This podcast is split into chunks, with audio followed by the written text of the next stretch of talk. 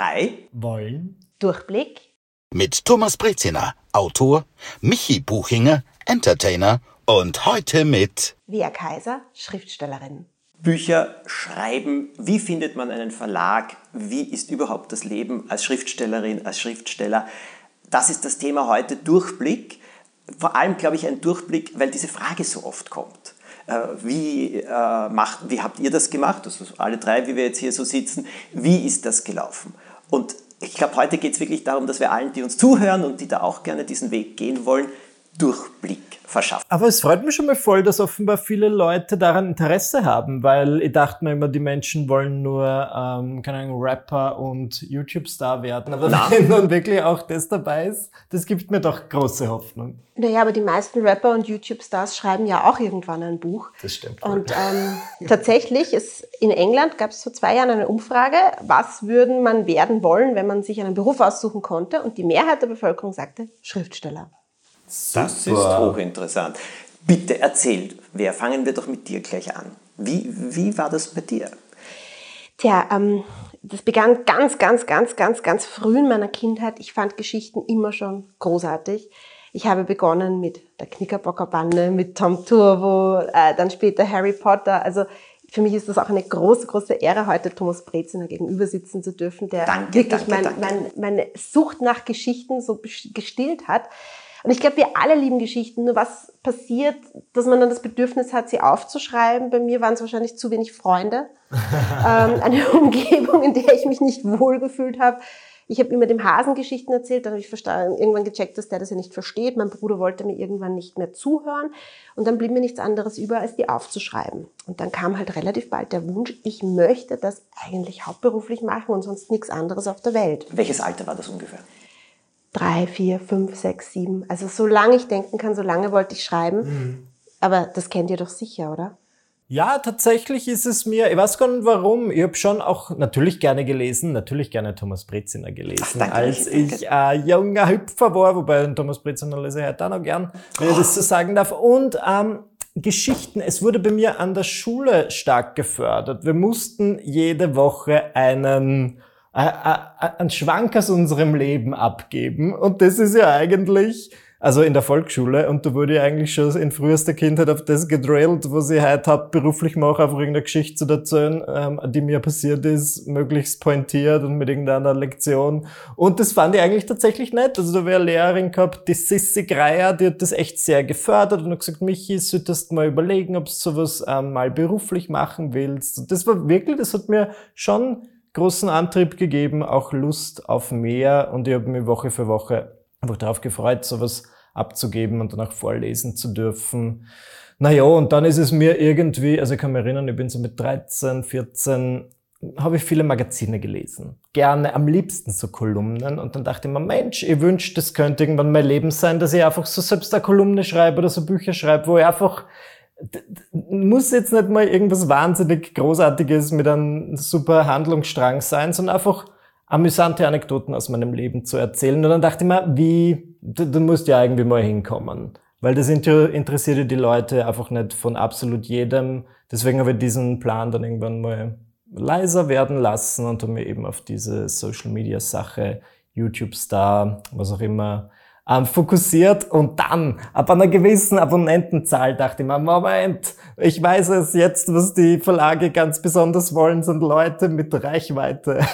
Und ich habe wirklich mir hingesetzt, sobald ich diese 100.000 Abonnenten auf YouTube geknackt hatte, dachte ich mir, dieses Argument, ich schreibe jetzt mal ein Konzept. Ich habe mir ein Buch gekauft namens irgendwie so Publishing for Dummies, Getting Published for Idiots, irgendwie so, ja. Und danach bin ich vorgegangen, habe wirklich, ähm, so ein typisches Sachbuchkonzept geschrieben, was ich sehr beruhigend finde, weil du das Buch ja nicht mal ansatzweise fertig haben musst. Und habe gesagt, so könnte man es vorstellen und habe es halt an einige Verlage geschickt, von denen viele gesagt haben, no thanks, aber andere waren sehr offen dafür und natürlich großes Privileg, dessen bin ich mir bewusst. Ich, es, ich wurde eine Zeit lang belächelt, weil ich sehr viele Statistiken mitgeschickt. Das haben wir mal ausgedruckt für YouTube, Instagram, wo du halt siehst, das ist meine Zielgruppe. Ja. 82% Frauen, 18% Männer, weil ich mir dachte, ja, das ist natürlich interessant für einen Verlag. Genau. Und dann bin ich froh, dass es gut geklappt hat. Aber das äh, freut mich gerade wahnsinnig zu hören, äh, dass du auf die Verlage zugegangen bist, mhm. weil normalerweise ist es immer umgekehrt. Die Verlage haben äh, die jüngste Mitarbeiterin oder den jüngsten Mitarbeiter darauf abgestellt, alle Menschen zu beobachten, die auf Social Media mhm. erfolgreich sind ja. und die dann zu kontaktieren, bevor es jemand anderer macht. Ähm, das ist eine schöne, seltene Ausnahme, dass es andersrum passiert, dass jemand sagt, okay, ich weiß, ich habe jetzt die Reichweite, also jetzt möchte ich das auch publiziert haben. Na, ich wollte das tatsächlich, das war so einer meiner Lebensträume. Dachte ich mal, mindestens, also ein Buch, damit bin ich schon zufrieden. Und ich kann mir an diesen Tag erinnern, wie ich mit meinen 15 Briefumschlägen auf die Post gegangen bin und das verschickt habe und dann also ich bin da wirklich, weil jetzt habe ich halt viele Freunde, Freundinnen, die das ebenfalls machen wollen, die sind nicht mal trauen, an Verlag zu schreiben, weil sie sagen, der schreibt, die schreiben ja nicht zurück, aber mir hat jeder auch zurückgeschrieben. Es hat zwar gedauert und es waren viele Absagen, aber dass die jetzt, dass man da untergeht, ich weiß nicht, wie ihr das seht, aber das würde den Leuten auch nicht sagen. Ich glaube schon, dass da immer irgendwas zurückkommt. Hm, ich fürchte nicht immer. Oh ja. Also ich fürchte nicht immer. Wirklich? Nein. Also ich empfehle es nicht. Nein, nein, danke. Nein. Also nein, danke mal bei den kleineren Verlagen schon, aber äh, du darfst halt nicht vergessen, bei dir waren die Statistiken dabei. Also ich glaube, okay. das ist nichts, was man belächeln würde, sondern Ach, da war schon von Anfang an klar für jeden, der das Paket aufmacht, das ist wichtig, das muss ich mir aber anschauen. Aber es wird sich zumindest wer angeschaut. Ja, aber das erkennst du am Cover schon nicht. für sich gesprochen hat. Also schon angeschaut, da hast du schon recht. Aber so wie du das okay. beschreibst, mehr oder minder hast du ein Marketingkonzept mitgeliefert. Ja, und das ist natürlich heute eine Riesenhilfe. Also ich empfehle zum Beispiel nicht äh, an Verlage was zu schicken, weil ich einmal wüst beschimpft worden bin, mehrfach sogar, von Leuten, wo ich das in einer Form empfohlen habe, weil sie entweder keine Antwort gekriegt haben oder eine Absage oder sonst etwas. Und da bin ich sehr vorsichtig geworden, weil dann mache ich auch gesagt, das hat mich jetzt in eine Krise gestürzt oder sowas und da oh. will ich nicht. Ich sage dann immer, an Wettbewerben teilnehmen. So, und da kommen wir eigentlich auch zu dir. Jetzt muss ich schon etwas sagen. Es ehrt mich unendlich, dass meine Geschichten dich inspiriert haben sollen. Du giltst in Österreich als eine der größten jungen Literatinnen. Nun ja, was ist eine große Literatin? Äh, und vor allem jetzt ist auch die Frage, wie wichtig ist es, eine große Literatin in Österreich zu sein und an welche Verlage schickt man das überhaupt? Jetzt kommen wir gerade wieder Du ähm, bist das auch in Deutschland, so viel ich weiß. Also bist ja nicht nur oh Gott, jetzt bin ich ganz rot, das sieht man jetzt nicht. Nein, warum? Entschuldigung, ich finde das eine, ich habe größte, ich habe, weißt du, das ist so anders zum Teil. Und jetzt muss ich schon noch etwas dazu sagen, warum mich das so tief berührt. Weil meine Bücher ja oft so belächelt werden und auch gerade von den sogenannten Fachleuten. Und am Anfang habe ich mir grässlichste Sachen anhören müssen. Der berühmte Spruch, äh, einer Kollegin äh, oder eines Kollegen, lassen wir es jetzt äh, geschlechtsneutral, zwei Stück Pappendeckel und Dreck dazwischen ist ein Thomas Britziner Buch. Und äh, solche Sachen sind da gekommen oder das kann man nicht als Literatur bezeichnen. Oder mir schreiben dann Leute, die so Facharbeiten über mich schreiben oder so, wo dann die entsprechenden Professorinnen und Professoren sagen, das ist also äh, nicht in irgendeiner Form äh, kann man das als äh, Literatur oder sonst was äh, bezeichnen. Die stellen dann oft die Frage, was die Leute von mir gelesen haben und dann kommt oft die Frage, die Antwort meistens gar nichts. Das kann man sich ja denken. So, Darüber bin ich schon lange hinweg, zum Glück, dass mich das in irgendeiner Form gekratzt hat. Aber jetzt ist es schon so, äh, dass ich wirklich größten Respekt habe äh, vor dem, was du machst, aber es auch eine sehr andere Welt ist. Und darum denke ich, ist das ja auch für viele interessant, mehr darüber zu erfahren. Und wenn ich jetzt gesagt habe, Österreich, du bist im deutschsprachigen Raum, also ich weiß ja noch, wie dein erstes Buch auch herausgekommen ist. Also das war ja ein großes Ereignis und das war der Ingeborg-Bachmann-Wettbewerb, oder? Nein, nein, nein. Ähm, also mein erstes Buch, Blasmusik Pop, ähm, das habe ich veröffentlicht, da war ich 23 und jetzt mit 33 bin ich Jurorin beim Ingeborg-Bachmann-Preis. Ähm, und jetzt vielleicht zum Thema Wettbewerbe. Äh, ich habe mich auch einmal beworben, um beim Ingeborg-Bachmann-Preis lesen zu dürfen. Also für alle, die das nicht kennen, das gilt so als einer der wichtigsten Wettbewerbe für Autorinnen oder Autoren, die sich jetzt noch nicht so wirklich durchgesetzt haben oder aber auch junge Talente, die noch gar keinen Verlag haben. Da kann jeder hinschicken und dann gibt es sieben Juroren, die wählen dann aus den Einsendungen zwei aus und von diesen 14, die dann da im Finale lesen, kriegt dann einer einen 20.000 Euro dotierten Preis und unendlich viel Anerkennung, von der er oder sie dann ein Leben lang zehren kann. Und als äh, unpublizierte Autorin habe ich da auch hingeschickt und ich habe nicht einmal eine Absage bekommen. Ja. Und jetzt sitze ich da in dieser Jury und darf äh, Leute auswählen, deswegen ich versuche immer allen abzusagen. Aber zum Stichwort Absagen, äh, man schafft das teilweise nicht. Und das gilt auch für die Verlage. Mhm. Ähm, zum Beispiel mein Verlag, äh, Kiepenheuer und Witsch, einer der größten deutschen Verlage, die bekommen im Monat 300, 400 unverlangt eingesandte Manuskripte, wie das heißt. Und es gibt eine Person, die drei Stunden Zeit hat in der Woche, das zu prüfen. Oh Weil die Verlagsbranche auch unterbesetzt ist, das muss man auch sehen. Ähm, es gibt zu viele Bücher, es gibt zu wenig Leser und Leserinnen. Und das ist immer auch gleich mein erster Tipp, wenn äh, jemand von euch schreiben möchte. Man muss mehr lesen, als man schreibt. Äh, das ist ganz, ganz, ganz wichtig, weil ganz viele Leute, die gerne schreiben wollen, lesen nicht. Und jetzt äh, springe ich aber zurück, wie habe ich begonnen? Also ich mhm. habe immer sehr, sehr, sehr viel gelesen und mir immer auch angeschaut, wie machen das die Autoren, die ich toll finde.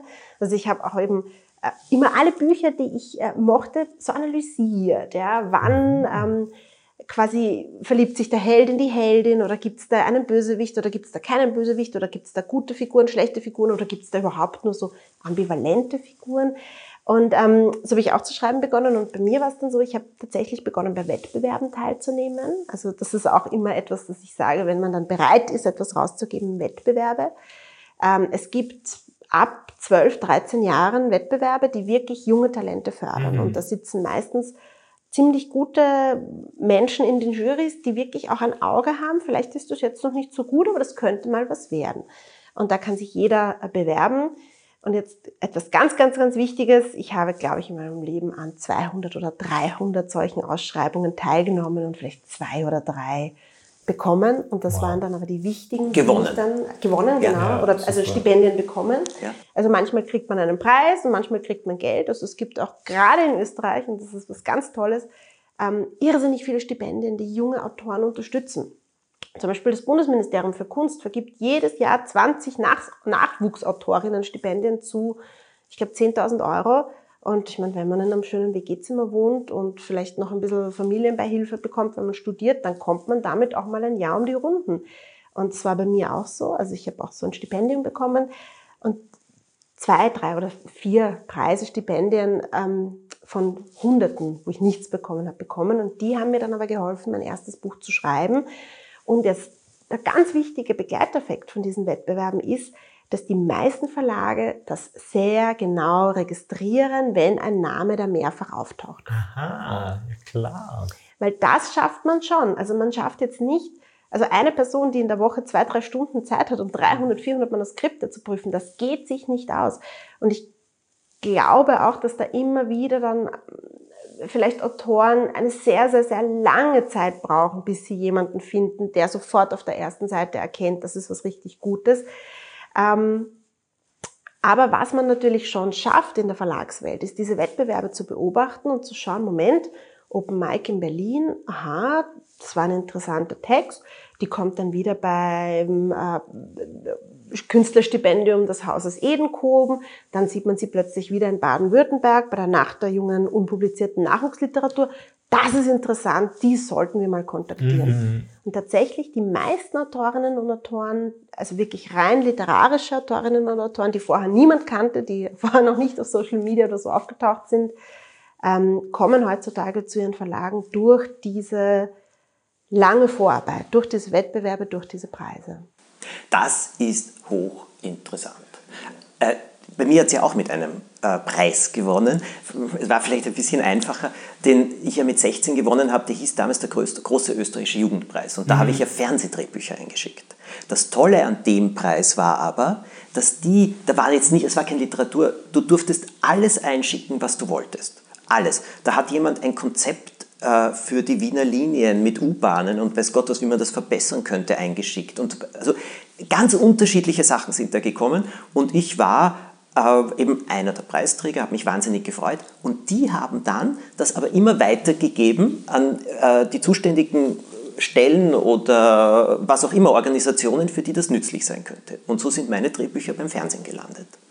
Und weil ich eben dort als Puppenspieler gearbeitet habe, hat mich, das ist jetzt wirklich ziemliche Parallelen, der Leiter des Kinderprogramms gekannt. Weil der hat mich immer wieder im Studio stehen gesehen. Ich war sehr jung, ich habe das ja neben der Schule noch gemacht, kannte meinen Namen, kriegt was, liest das und hat die berühmten Worte dann zu mir gesagt, ich habe das gelesen, das können wir nicht brauchen.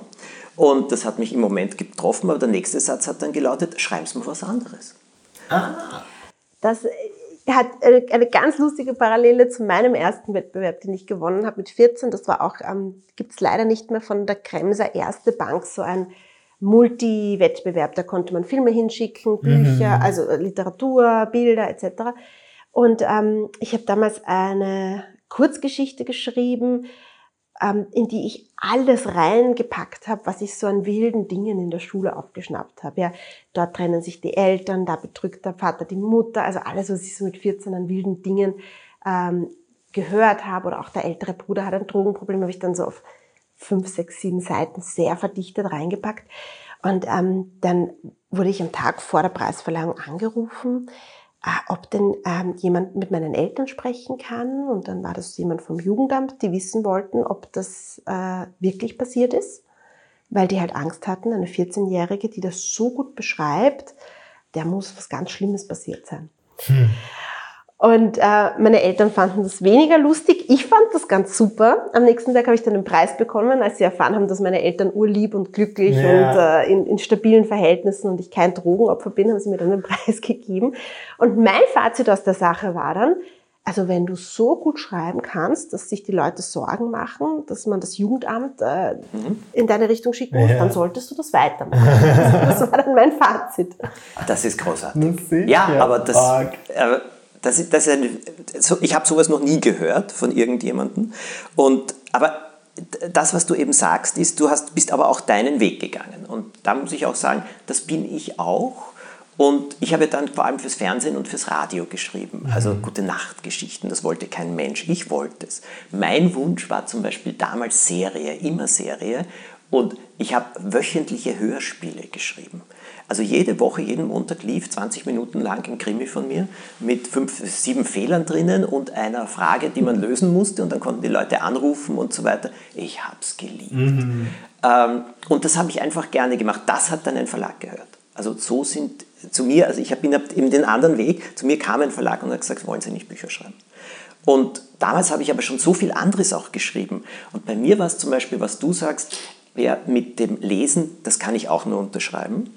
Und wobei ich da etwas eben sagen muss, äh, man muss das lesen, was einen wirklich berührt und was einem Spaß macht. Und ich finde, man sollte dazu auch sehr, sehr stehen. Absolut. Ich habe gelernt aus der englischen Literatur, nicht aus der deutschen. Also ja. dann, ich habe in Englisch auch maturiert und wie ich dann gelesen habe, also erstens die jungen Literaten dort, Philip Roth und so weiter, der war damals noch sehr jung.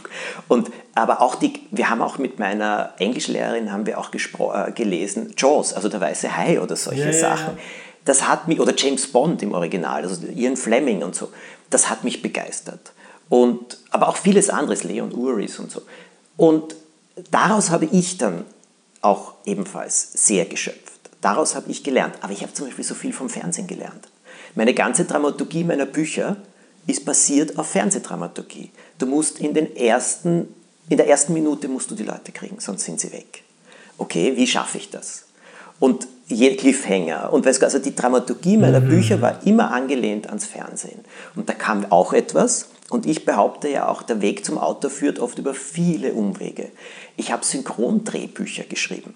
Das heißt, ich habe englische Serien ins Deutsche übertragen und ähm, du musst halt ja schauen, dass die Lippen immer alle synchron sind. Es waren auch Zeichentricks dabei, es waren auch Realserien.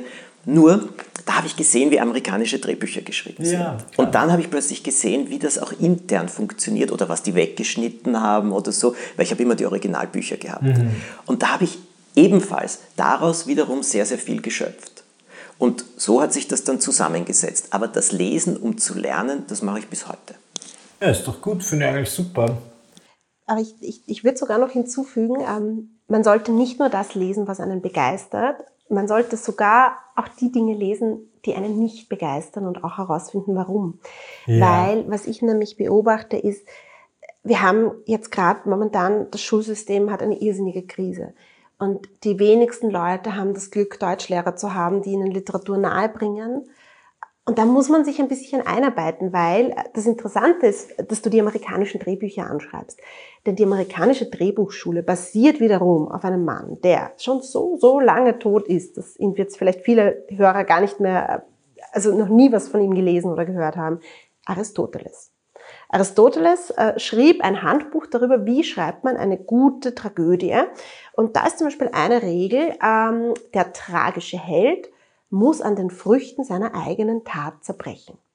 Was bedeutet das? Das bedeutet, du kannst nicht eine Geschichte erzählen, wo einem Menschen ganz, ganz viel Schlimmes passiert, weil er damit nichts zu tun hat. Zum Beispiel, der hat ein Haus, eine Frau, ein Kind und dann reißt das Haus ein Tornado weg, das Kind äh, wird vom äh, Fuchs gefressen, die Frau vom Blitz erschlagen oder was ist ich was.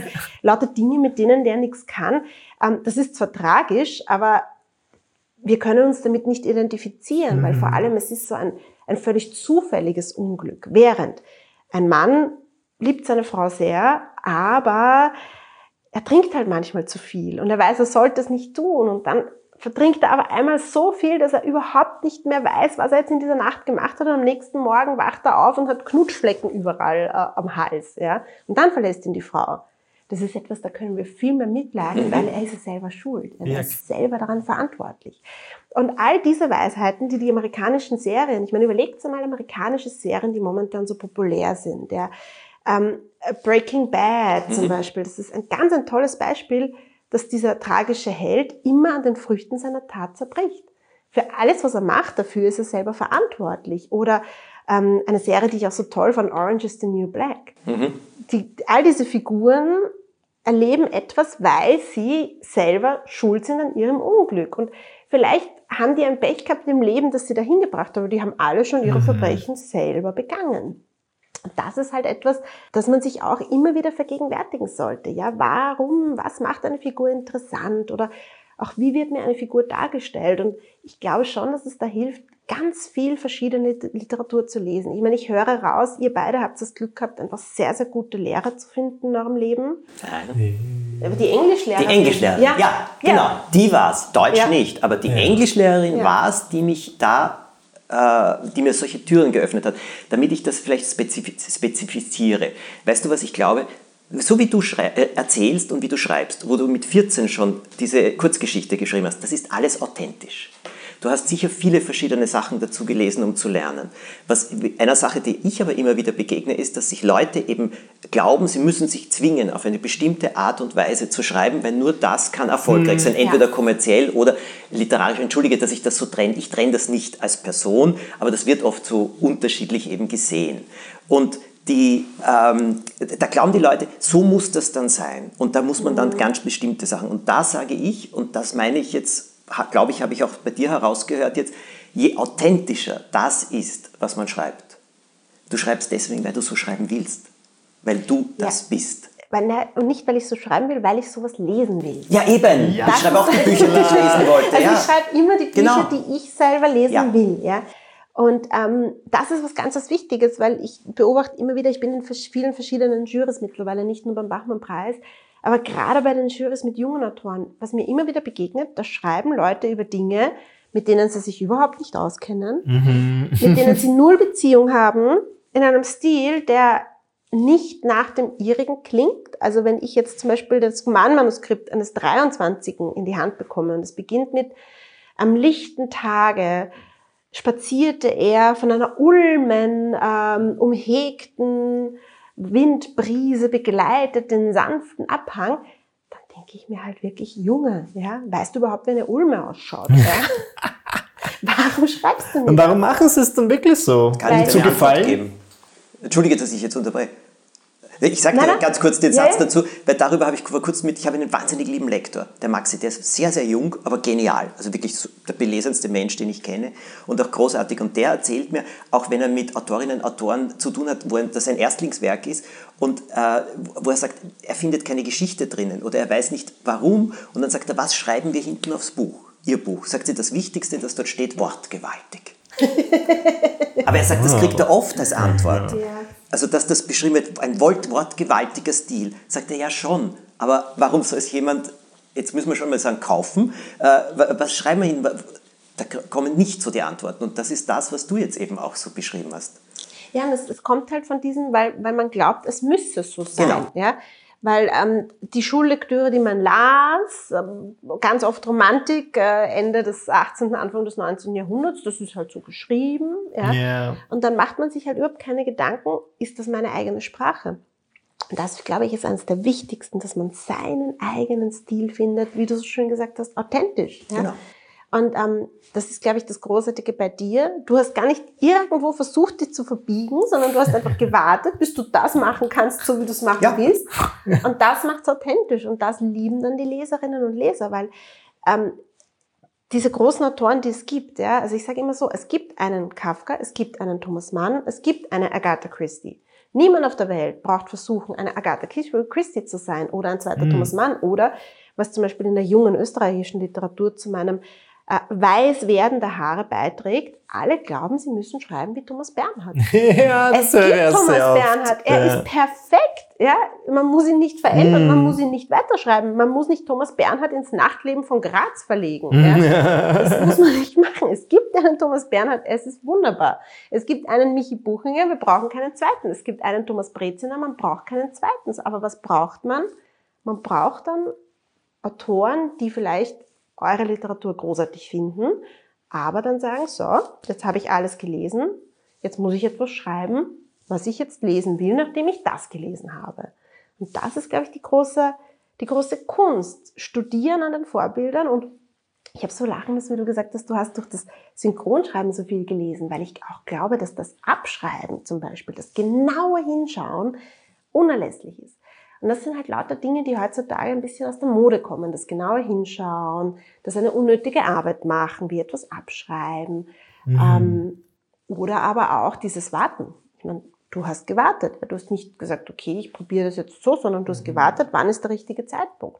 Das ist auch etwas, was viele Leute heute ähm, nicht, mehr, nicht mehr haben. Also ich kriege ganz oft auch von 18-Jährigen Manuskripte äh, mit beigelegtem Brief der Eltern, ähm, dass sie ja jetzt dann bitte ein Buch publizieren wollen, wo ich dann immer sage, Leute, lasst euch auch Zeit.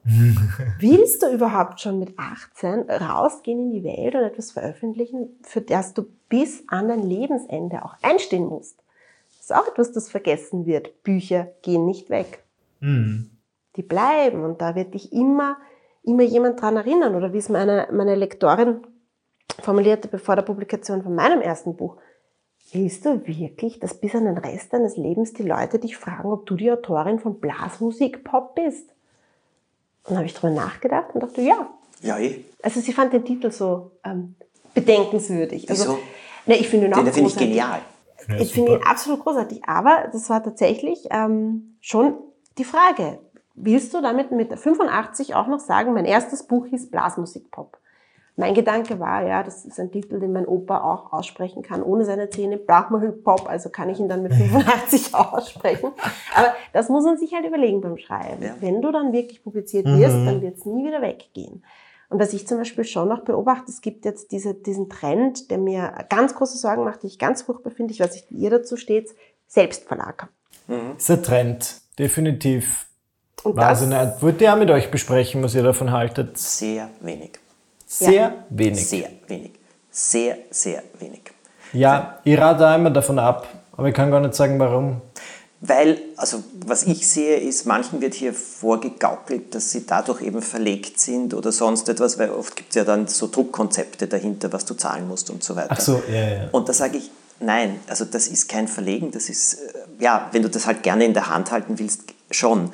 Aber dieses Eigenverlag, ähm, ich glaube, es ist eine Täuschung. Und eine Täuschung, die die meisten Leute auch noch eine Menge Geld kostet. Es kann sein, manchmal überhaupt. Was sagst du? Also wie, entschuldige mich jetzt erst. Nein, kein Problem. Ich würde nur sagen, ich habe hab jetzt natürlich nicht, aber ich habe ja. einige Bücher im Eigenverlag gelesen und dann dachte ich mir so, das hätte profitieren können, wenn da nochmal genau. einige Leute drüber geschaut hätten. Ja, das überall. Weil oft habe ich das Gefühl, es wird dann halt so, okay, ich habe es geschrieben, speichern, ausdrücken. War meine persönliche Erfahrung bei diesen paar Werken. Ja. Ja, und das ähm, ist auch das Problem ähm, es ist ja so, man schreibt ja immer für jemand anderen, wenn man publizieren will. Also mhm. ich glaube, es gibt genug Leute, die schreiben wirklich nur für sich selber, aber die stellen sich die Frage nicht, ob sie im Eigenverlag was drucken sollen, weil das ist dann therapeutisch, das ist ein mhm. schönes Hobby, das ist äh, für irgendjemand, den sie lieb haben, das ist wunderbar. Aber wenn du publizieren willst, dann musst du dann bedenken, dass es da dann eine Form der Kommunikation wird. Du willst ja auch, dass die anderen dich verstehen, du willst ja auch, dass deine Gedanken ähm, schlüssig sind, nachvollziehbar. Und es ist halt ganz oft so, und ich bin mir 100% sicher, das kennt ihr aus der Arbeit mit euren Lektoren, dass ihr darauf aufmerksam gemacht werdet, dass etwas, das für euch 100% und perfectly mhm. sense macht, unverständlich ist mhm. für irgendjemand anderen. Ja. Ja. Und deswegen braucht es mhm. das Lektorat, ähm, vielleicht erzählen wir nachher kurz, wie so Verlage aufgebaut sind, weil, weil wir reden da von Dingen, die ja das darf man auch nicht vergessen, immer hinter den äh, großen geschlossenen Türen passieren. Also es gibt im Verlag äh, Korrektorat und Lektorat, das sind dann die zwei, die auf das Buch draufschauen, zuerst das Lektorat und die tun nicht die Rechtschreibfehler äh, korrigieren, ich meine, machen sie auch, wenn sie welche finden, aber die tun vor allem einfach hinterfragen, macht das Sinn, ja, und schafft das Buch wirklich sein Potenzial ähm, auszuschöpfen. Mhm. Also ich weiß nicht, wie die Arbeit mit euren Lektoren ist. Bei mir äh, geht es immer so darum, dass ich, ich zeige ja immer etwas nur her, wenn ich ganz fertig bin, wenn ich wirklich am Ende bin und das macht alles Sinn, ja. äh, dann gebe ich es weiter.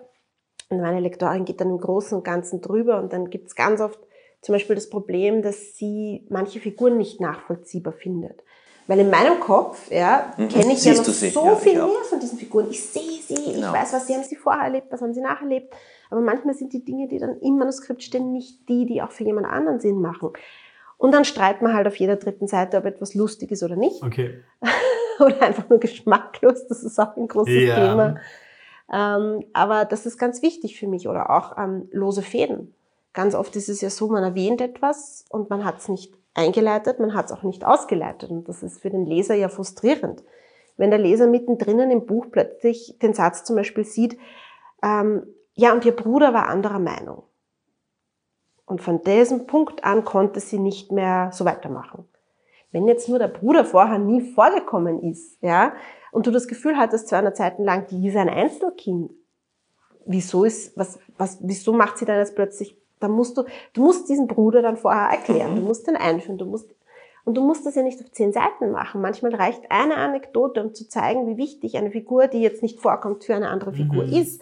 Aber das ist ganz elementar. Und für solche Dinge, die man oft übersieht, und nobody's perfect, braucht man Lektoren. Und es gibt, ja, es gibt, ich meine, das sind alle Autoren verschieden. Es gibt ja solche, die schreiben ein Manuskript und dann wird da ganz wenig dran geändert. Aber ich glaube schon, dass der Großteil und vor allem diejenigen Autoren, die so richtig ähm, im Englischen heißt Story-driven sind, mhm. denen es wirklich um die Story, um die Geschichte geht, die brauchen jemanden, der ihnen dann sagt, ist die Geschichte nachvollziehbar? Und jetzt ganz wichtig, und das darf nicht die Mama, der Opa, der, die Oma, der Lebenspartner etc. sein, weil ja, die werden immer alles toll finden, was mhm. sie machen. Also das, ich kann jetzt äh, das nur bestätigen, aber ich kann jetzt dazu beitragen, also wie mein Arbeitsablauf hier ist. Story-driven, das bin ich. Bei mir ist der Plot steht an erster Stelle. Also Charaktere interessieren mich jetzt viel, viel, viel, viel mehr als früher. Früher war es wirklich die Achterbahnfahrt der Geschichte, die mich ganz besonders fasziniert hat.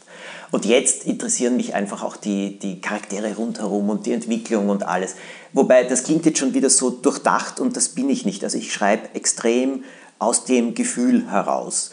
Und weil ich selber sage manchmal zu mir, ich bin der Meister der ersten Fassung. Das heißt, ich schaffe es wirklich, mich hinzusetzen und eine erste Fassung zu schreiben.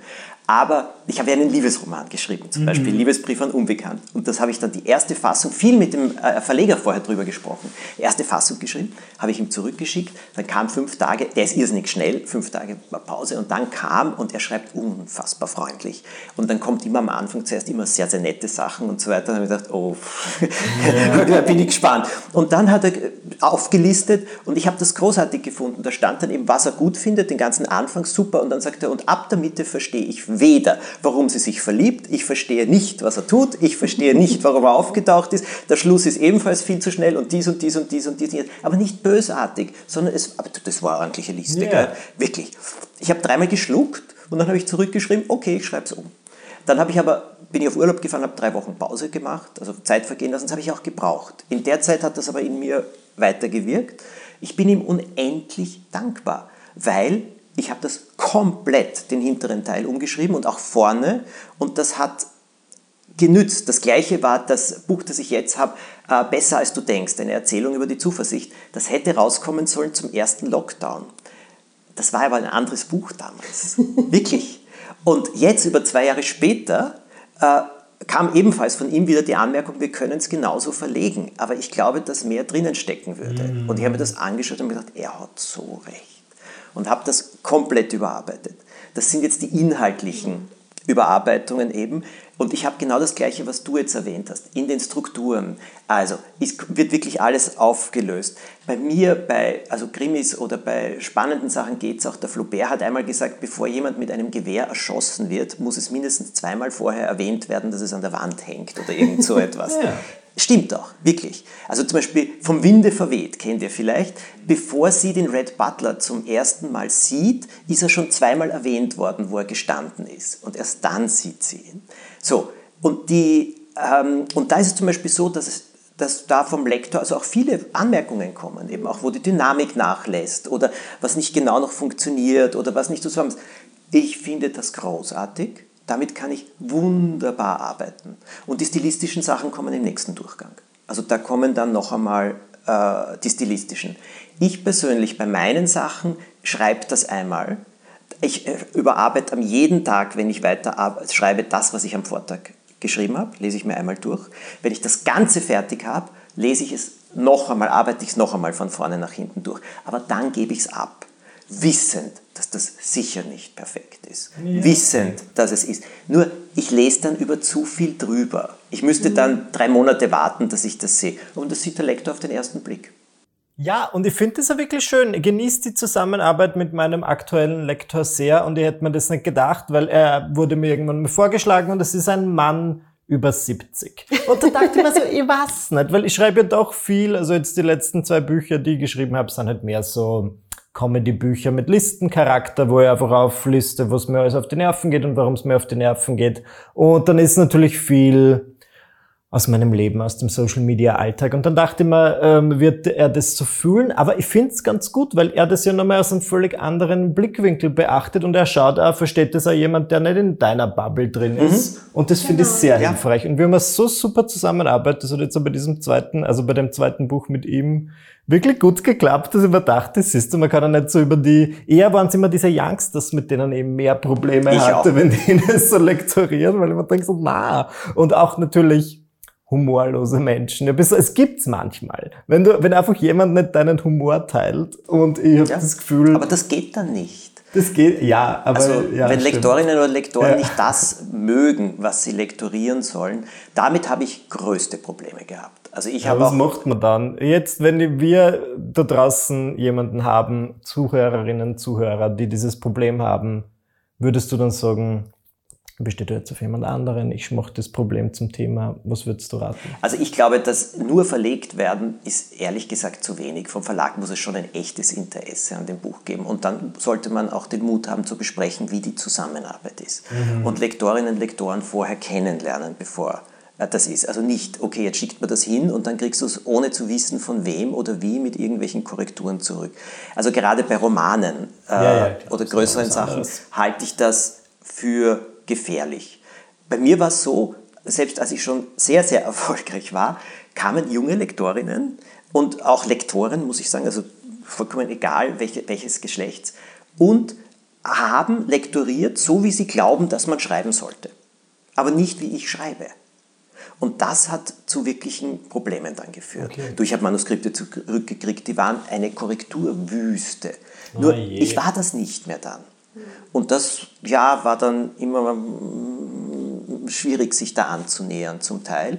Aber da gibt es manche, die ja, sehr hartnäckig sein können. Ich finde das nicht ideal und darum bin ich jetzt zum Beispiel so, dass ich sage, äh, ich bin glücklich in dem Verlag, wo ich bin, weil ich dort hervorragende Ansprechpartner habe, die sehr kritisch sind, aber die begeistert sind an dem, was da entsteht. Und das halte ich für das Wichtigste. Das, ähm, ähm, aber du, ich nehme an, dass diese Lektorinnen und Lektoren, die dir was ähm, überziehen wollten, dass da überhaupt nicht passt, wahrscheinlich jetzt auch gar keine Lektorinnen und Lektoren mehr sind, weil das ist absolut nicht das, was dieser Beruf machen sollte. Das, da war, die waren einfach im falschen Beruf. Ja. Ähm, denn die richtig guten Lektorinnen und Lektoren, das sind diejenigen, die sich auf das Buch einlassen und nicht von außen was rantragen, was sie glauben, was da reingehört, sondern in der Lage sind, das rauszuholen, was drinsteckt. Und es noch ah, besser zu machen. Und dich dazu bringen, jeden Satz so lange zu hinterfragen, bis du am Ende sagst, und jetzt steht jeder Satz da, wo er sein soll und nicht, dass sie sagen, jetzt steht jeder Satz da, da wo er sein soll. Das ist das Wichtige. Also zum Beispiel meine Lektorin ähm, und ich, wir haben schon immer wieder Probleme mit dem Humor, was einfach an dem Umstand liegt, dass sie eher norddeutsch sozialisiert ist und ich halt Österreicherin. Das, ja, da wird man in diesem Leben nicht mehr zusammenkommen und das weiß ich aber und dann sagt sie immer so gewisse die Pointen, die ich schreiend komisch finde, findet sie halt irgendwie politisch unkorrekt oder ähm, in irgendeiner Art und Weise zu zu, zu too much, ja, wie halt die Deutschen oft den österreichischen Humor ein bisschen zu arg finden. Ja, und das höre ich mir dann an, dann denke ich da ganz lieb drüber nach und dann mache ich es meistens trotzdem. Super. Und das zeichnet gute Lektoren aus, genau. dass sie dann sagen, okay, wenn es dir wichtig ist, mach was du willst, ich wollte es angemerkt haben, du hast drüber nachgedacht, du mhm. musst damit leben. Und ähm, deswegen finde ich es ja auch wichtig, dass nicht vorne drinnen steht, wer das lektoriert hat weil es ist nicht deren Verantwortung, was am Ende rauskommt, sondern die vom Autor und der Autorin. Aber die Lektoren haben die wichtigste und größte Bedeutung, sicherzustellen, dass die Autoren auch glücklich sind mit dem, was da drinnen steht. Weil oft, ich weiß nicht, wie das bei euch ist, das Schreiben ist ja auch manchmal ein Rausch. Manchmal ja. ist man so drinnen, ja. dass man da gar nicht mehr sieht, okay, was mache ich da jetzt eigentlich? Und dann braucht es dann diese Korrekturinstanzen, die sagen, jetzt kühl mal ab und schau mal her und Vielleicht magst du über das Ende noch einmal nachdenken. Vielleicht magst du über diese Pointe noch mal nachdenken. Vielleicht magst du das noch erklären, dass es jemand versteht, der nicht aus deiner Bubble kommt. Mhm. Und dazu sind sie da. Und das ist alles etwas, das hat der Selbstverlag nicht. Das ist einfach eine, eine Korrekturinstanz, die wegfällt. Und ähm, ich weiß jetzt gerade nicht, wer das gesagt hat, dass es ja kein echtes Verlegen ist. Das stimmt auch. Ähm, diese Selbstverlage, die jetzt momentan am Markt sind, sind eigentlich alle nur dazu da, dass die Leute, die dahinter stehen, Kohle machen. Und du selber, ich habe noch nie, noch nie einen Autor oder eine Autorin erlebt, die mit diesem Modell wirklich vom Schreiben leben konnten, sondern nur solche, die da ganz viel Geld reingebuttert haben. Und ähm, das wird beworben mit so Sachen wie Auftritt auf der Frankfurter Buchmesse. Ja, dein Buch wird irgendwo hingestellt und es wird ein Leserslot neben am Klo äh, im hintersten Messezimmer gebucht wo niemand hingeht. Das hat mit professionellem Marketing nichts zu tun.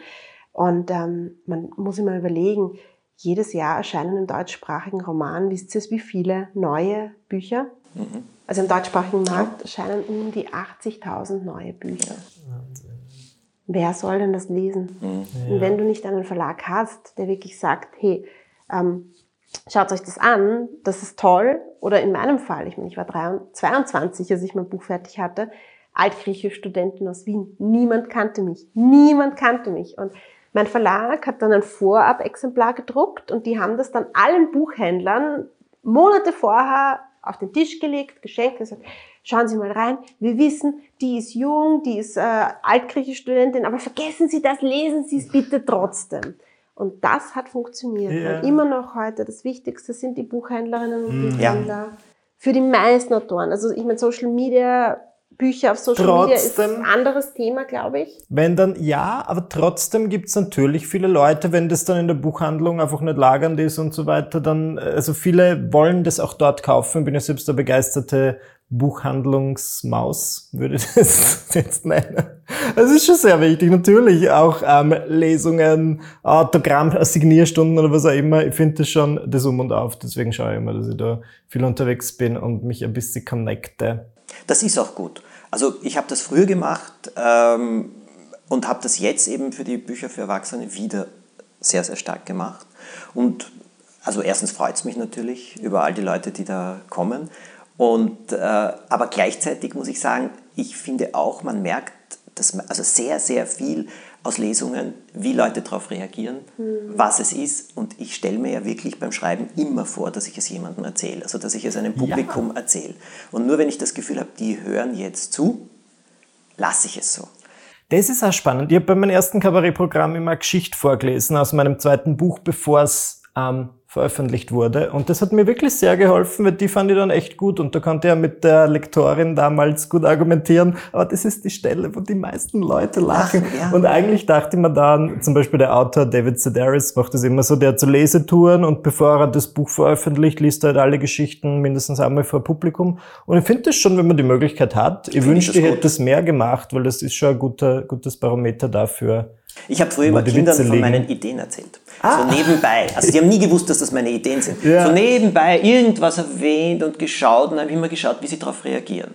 Und ähm, das war für mich sehr, sehr aufschlussreich. Und da ist etliches nicht erschienen so. Ja. Und etliches anderes ist dann so geworden. Und auch bei Kinderbüchern ist es nach wie vor, bei Kindern aus meiner Umgebung, von meinen Freundinnen, Freunden, meinen Neffen oder Nichten und so weiter, wenn ich mir was Neues überlege, schaue ich die immer so an und denke mir, würden die das lesen wollen? Ist das wirklich etwas, was sie berühren würde? Und nur wenn ich da das Gefühl habe, ja, nur dann mache ich es. Schön. Ja. Schön. Ja. ja. Aber das Erzählen ist für mich das Wichtigste, also diese Vorstellung des Publikums. Denn stell dir vor, du stehst, sitzt vor Leuten, liest etwas vor und äh, sie wollen dir nicht zuhören. Und das, ja, mein ja, Ziel ist, dass sie gebannt zuhören. Und ja, das ist etwas, was mir sehr hilft. Aber ich glaube, wir haben jetzt eine sehr große Bandbreite. Auf jeden Fall. Und die Leute haben sich hoffentlich ähm, vieles notiert oder viele Fragen wurden beantwortet. Wir haben sicher, es haben sehr neue Fragen aufgetan. Ja. was ist dein neuestes Buch?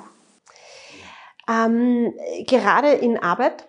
Und ich bin total abergläubisch. Ich weiß nicht, also ich bin nicht so Was mutig ist der wie ihr zwei. Ich bin nicht ja. so mutig. Ich rede erst drüber, ja. wenn es wirklich fertig ich, ist ja. und äh, geschrieben ist, weil ich habe immer Angst, dass es sonst äh, nichts wird. Und das ist auch oft ja. genug passiert. Ähm, mir sind oft genug jetzt Manuskripte, gerade in den letzten drei Jahren, ich habe so viele angefangen, die nichts geworden sind. Vielleicht kommen sie irgendwann wieder oder werden recycelt. Aber ich bin ein bisschen abergläubisch. Ich muss es immer fertig haben und dann kann ich erst drüber reden. Aber ähm, es passiert dieses Mal das erste Mal auf einer wahren Geschichte. Also nein, eigentlich das zweite also es ist eine, eine, eine wahre Geschichte, die äh, ein großes Verbrechen und äh, das uns sehr viel über unsere Zeit erzählt, wird es werden. Wenn es was wird, ich hoffe es. Wir hoffen es ja, auch. Wir hoffen es alle. wir hoffen es auch. Bist du auf Social Media? Natürlich, ich bin äh, auf Instagram, auf Facebook, ähm, war jetzt ein bisschen ruhiger und habe jetzt äh, vor zwei Tagen wieder meine Profile reaktiviert. Ja, bin auf Instagram, auf Fräulein, nein, wie heißt ich? Evia Kaiser, glaube ich und ähm, würde mich natürlich freuen. Und äh, es gibt auch bei meinen Social Media Profile immer wieder Tipps für Schreiben, Sammlungen von äh, Websites, wo zum Beispiel solche Preise auch ähm, zusammengefasst sind. Da gibt's ein paar. Und ich werde vielleicht einfach, wenn die Folge online geht, auch was posten. Bitte, ja. Dann können alle, die jetzt sich denken, hey, ich will auch an so einem Wettbewerb wie Thomas Brezin und wie Herr Kaiser mhm. teilnehmen, dann äh, schaut's doch mal, dann werde ich was posten. Und dann ähm, wünsche ich euch viel Glück. Und jetzt das Allerwichtigste, und da stimmt sie mir sicherlich zu, wenn man schreiben will, dann darf man keine Angst vorm Scheitern haben. Das stimmt. Das stimmt. Und, und wenn man schreiben will, setzt man sich hin und schreibt. Ja, das ist don't cry, work. Ja? Genau. Und äh, auf eine gute Seite schreibt man am Anfang 100 ungefähr. Ja, ich habe mein erstes weggeworfen, mein erstes Buch. Ja, also das ist ganz wichtig. ja. Wir leben in einer Zeit, wo immer alle glauben, es muss sofort funktionieren Nein. und das tut es nicht. Also Schreiben ist, hat viel mit Frustrationstoleranz ja. zu tun. Äh, wenn man eine gute Seite schreiben will, sollte man dann 100 schlechte Seiten und vor allem 1000 Seiten lesen. Ja. Ja, na, auf jeden Fall. Super Folge. Vielen, vielen Dank. Eine super Folge. Danke ja, euch. also viel Tolles, Neues auch erfahren. Danke, danke, dass du gekommen bist. Es war uns eine große Ehre und eine große Freude, dass du da warst. Freude ist ganz auf meiner Seite. Ich danke euch.